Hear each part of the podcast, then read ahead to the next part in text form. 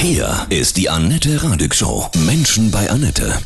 Mein Gast, Landwirt Thomas Schäfer aus Weidenhahn. Guten Morgen, Thomas. Grüße dich. Hallo, Annetta. Du bist mit deinem Trecker auf eigene Faust los ins Hochwassergebiet Bad 9a.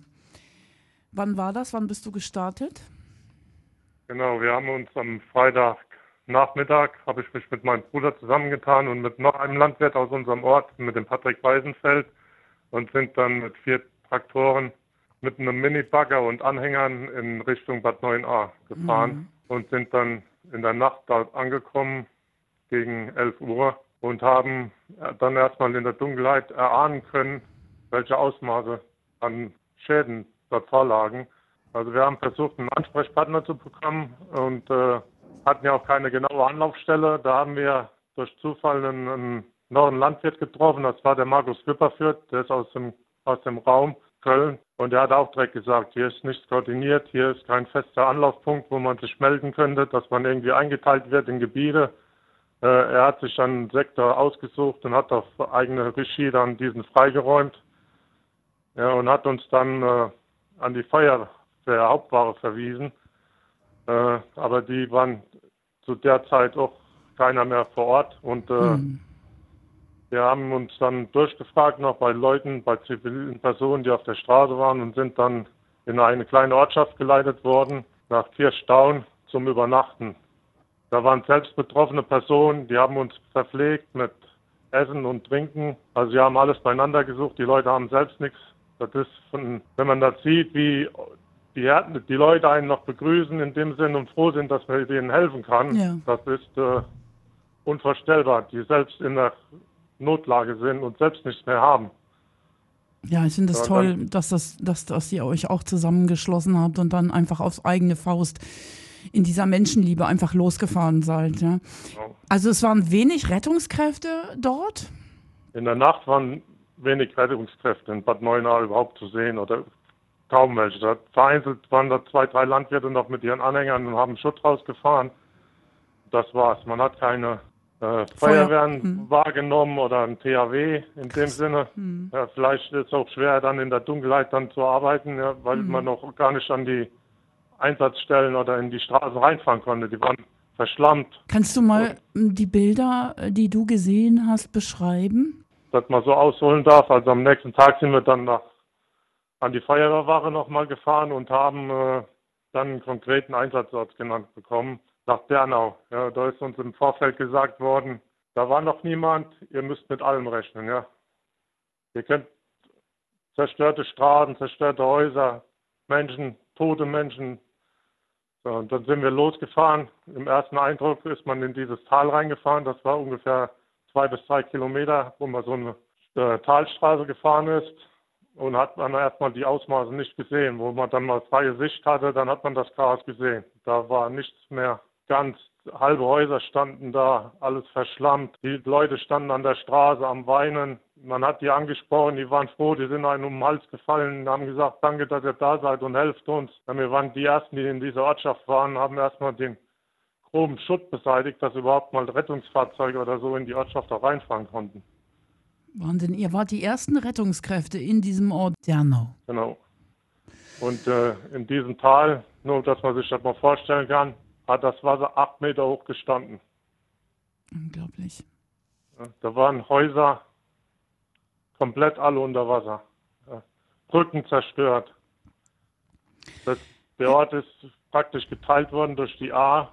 Auf der einen Seite war überhaupt keine Zufahrtsmöglichkeit mehr, weil die Brücken weg waren. Da sind die Leute mit Behelfsbrücken über die A in der drüber geleitet worden. Kinder ohne Schuhe, nur äh, Schlappen an. So, und dann äh, haben wir angefangen dort zu räumen. Am Anfang ging das noch gut. Da waren nur einige Fahrzeuge da und man konnte sich auch bewegen, weil das auch sehr beengt war. Und die Rettungskräfte, dann kam die Feuerwehr noch hinzu. Das ging aber alles Hand in Hand. Und dann ging das, je später der Tag wurde, desto mehr zivile Fahrzeuge sind dann aufgetaucht, die dann die Bergungsarbeiten blockiert haben. Und äh, man konnte gar nicht mehr vernünftig mhm. dann arbeiten. Ja. Da kamen zum Beispiel Autofahrer wegen zwei Brötchen, auf gut Deutsch gesagt, und wollten die dann an die vorderste Front bringen. Ja. Ja. Ihr seid Freitag da gewesen und wann kam das Hochwasser?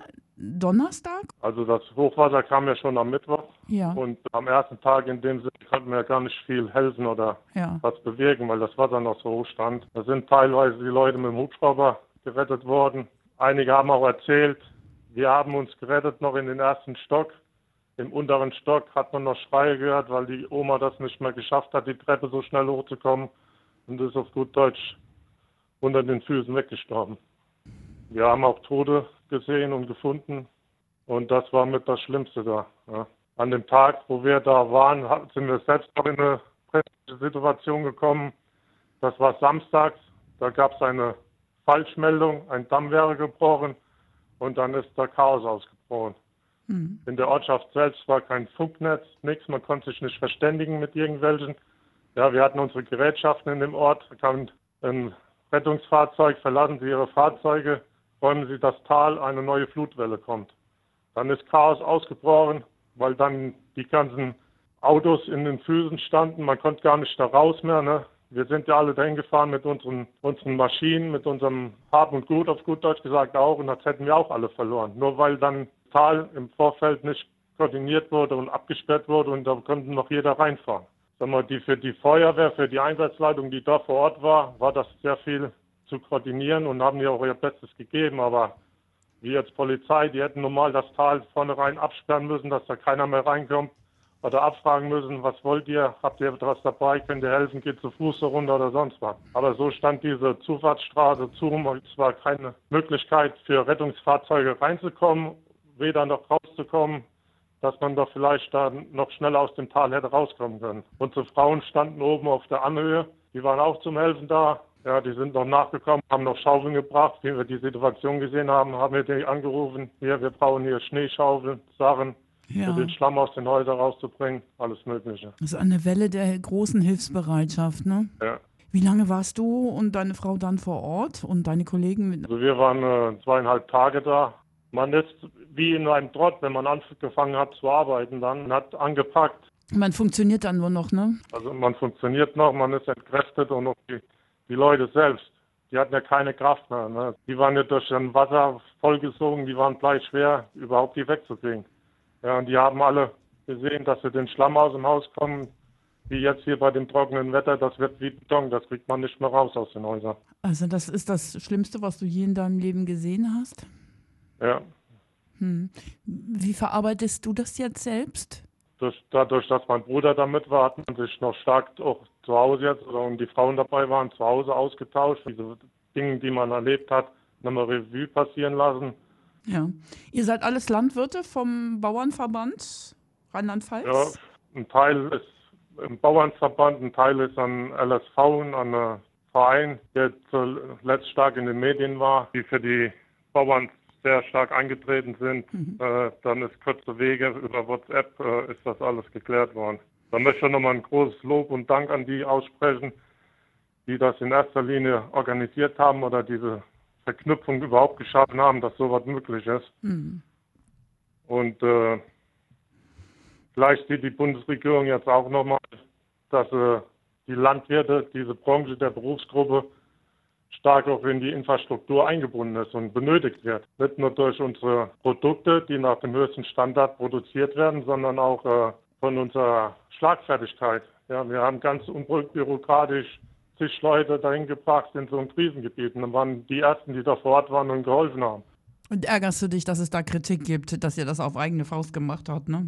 Hm. Wenn man das sieht im Vorfeld, was wir die letzten zwei Jahre an Bürokratie an Auflagen bekommen haben, hin, zusätzlich. Und äh, hm. das steht in keinem Verhältnis mehr. Es stehen ja viele Betriebe vor dem Existenzende. Hm. Und äh, das wird vielleicht in fünf Jahren nicht mehr gehen, weil dieser Berufszweig so niedergeschrumpft ist. Ja, wir mussten organisieren, dass die Betriebe daheim weiterlaufen. Geht zum Beispiel um die letzten Auflagen von der Düngeverordnung, um ein hm. Insektenschutzprogramm.